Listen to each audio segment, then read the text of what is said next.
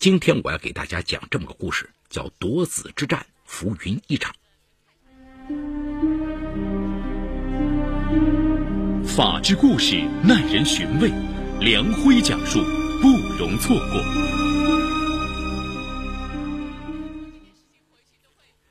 二零一三年四月的一个晚上，阮玉珍在家中翻找女儿和女婿、外孙子留下的照片。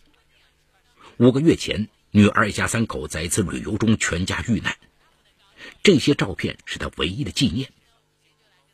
在翻找相册时，阮玉珍在抽屉中翻出了女儿在医院做取卵手术的病历。他突然想起来，女儿在医院做过受精卵手术，女儿女婿没了，可是他们的受精卵还在，只要找人代孕就能把孩子生下来。时年四十八岁的阮玉珍。是永吉县乌拉街人，他自幼父母双亡，是外婆含辛茹苦把他拉扯大。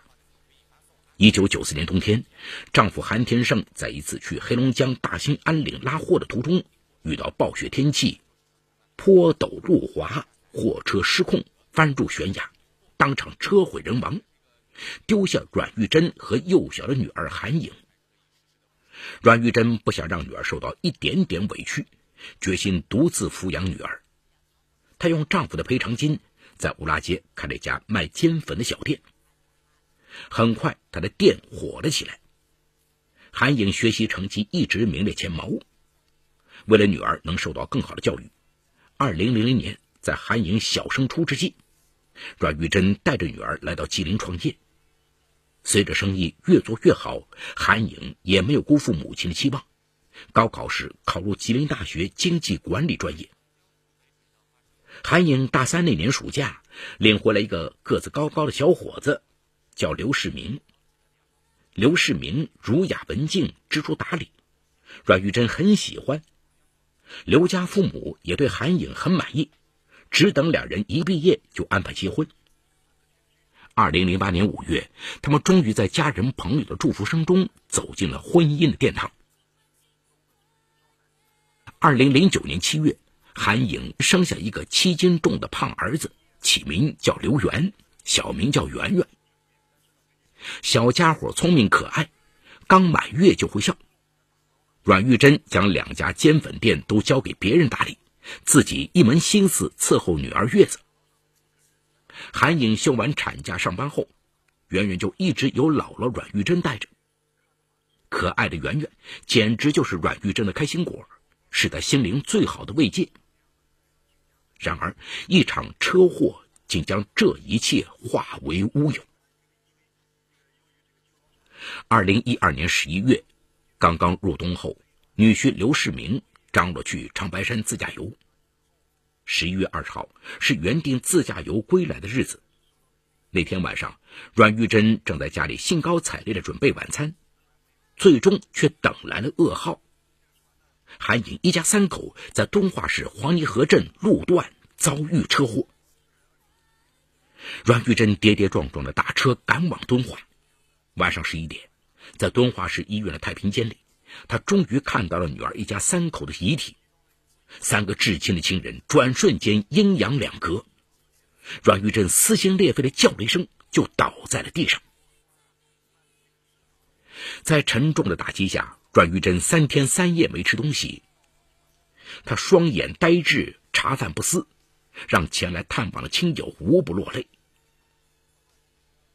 现在有办法了，只要受精卵还在，就能再生一个孩子出来。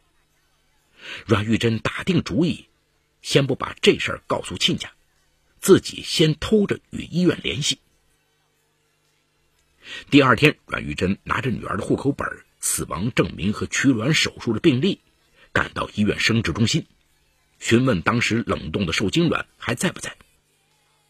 医生查询后告诉他还在，但是必须本人来取。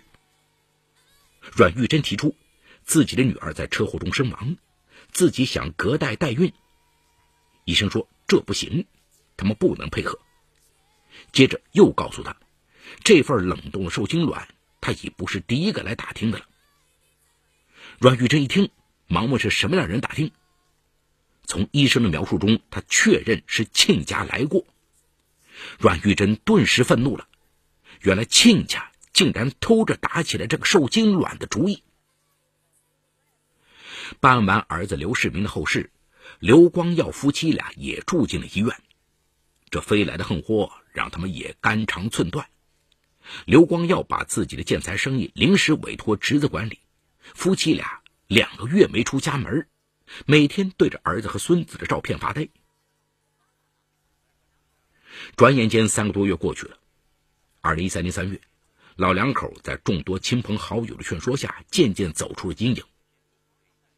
一天，刘光耀在清理写字台时，意外看到了儿子儿媳三年前在医院保管的冷冻受精卵证明。老两口这才想起，儿子儿媳在医院保存有受精卵，这可是刘家的血脉呀。刘光耀本来想把这一喜讯通知阮玉珍，他拿起电话又放下了，原因是生圆圆时韩颖产假休完，两家人就为了圆圆住在谁家争得不亦乐乎。按韩颖的想法，把圆圆交给母亲带是最好的选择，但刘光耀提出了异议。因刘世明是刘家三代单传的独子，到圆圆这里是四代独苗。刘光耀想把孙子接到自己身边，他提出阮玉珍照料了四个月，已经很受累了，也该由他们来为孩子尽力了。下一步，孩子就放在刘家。这个提议随即遭到阮玉珍的反对，两边都想把孩子留在身边。这个矛盾无法调和，最终由于坐月子是在娘家，圆圆就一直留在了阮玉珍家里。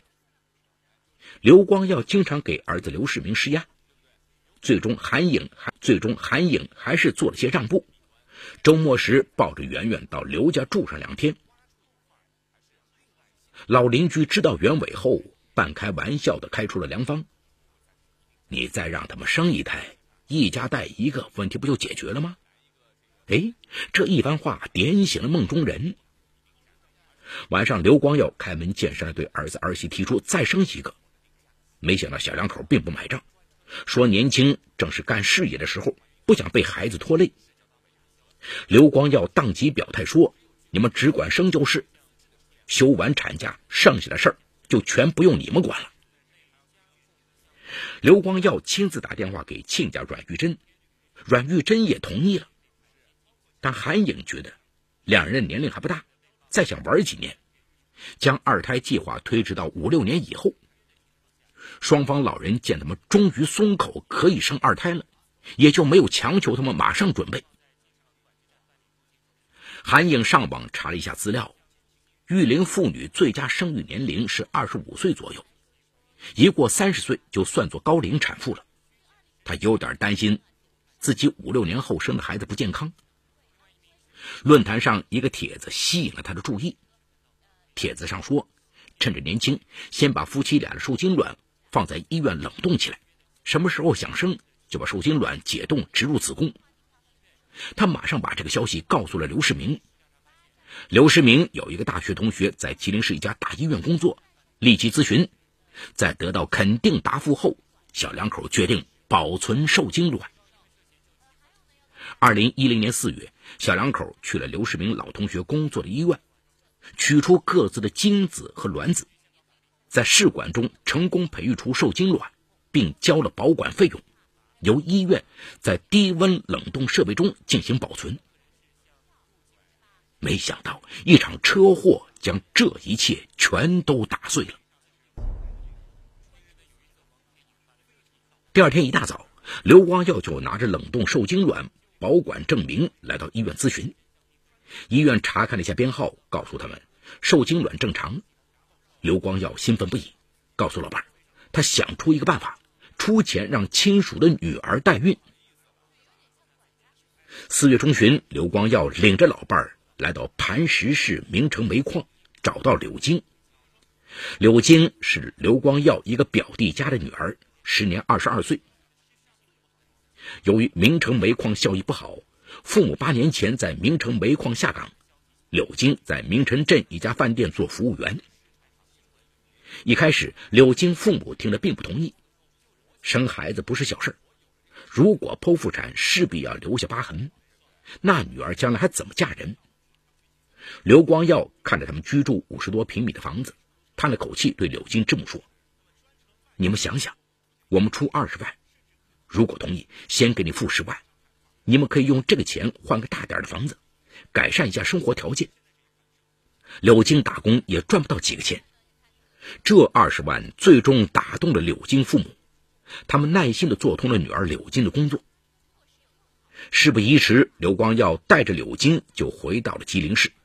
带上儿子的资料，来到医院，请求将受精卵植入柳金子宫。医生核对身份后，告诉他们，受精卵必须由韩颖本人来领取，并且也只能植入韩颖的子宫，因为代孕是非法的，医院不能配合。刘光耀不罢休，只能回家另想其他办法。他想起儿子有一个大学同学孙杨就在这家医院工作。于是找到孙杨，孙杨表示这事儿不好帮忙，因为医院对这类生殖方面的手术管理极其严格。就在这时，阮玉珍也发现了女儿存有受精卵的事儿，并知道了亲家已去过医院。他找到刘光耀，指责他们不该瞒着自己先下手为强，想私自占有这唯一的血脉，因为这受精卵是他女儿的，没有他的同意，谁也不能私自占有。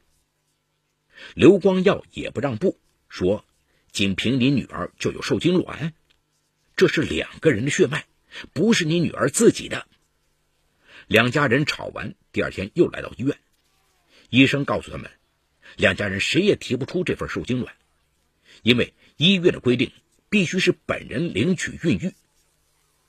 三个人又找到医务科，医务科说，国家对这种冷冻的受精卵如何处理？并没有法律上的规定，作为我们医院，也只能将其使用权限定于女方本人。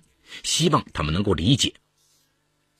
刘韩两家谁也拿不到，两边都找了律师，想通过法律途径来打官司，但是律师听完后也一头雾水，因为没有法律依据，这官司没法打。刘光耀认为，嫁夫从夫是中国的传统。很多地方传统也是女儿不继承家产，因此他觉得儿子留下的胚胎理应由他继承。而阮玉珍觉得卵子是女儿身上提取的，自己理所当然的享有对这个受精卵的继承权。既然医院不配合，阮玉珍就只有想别的办法。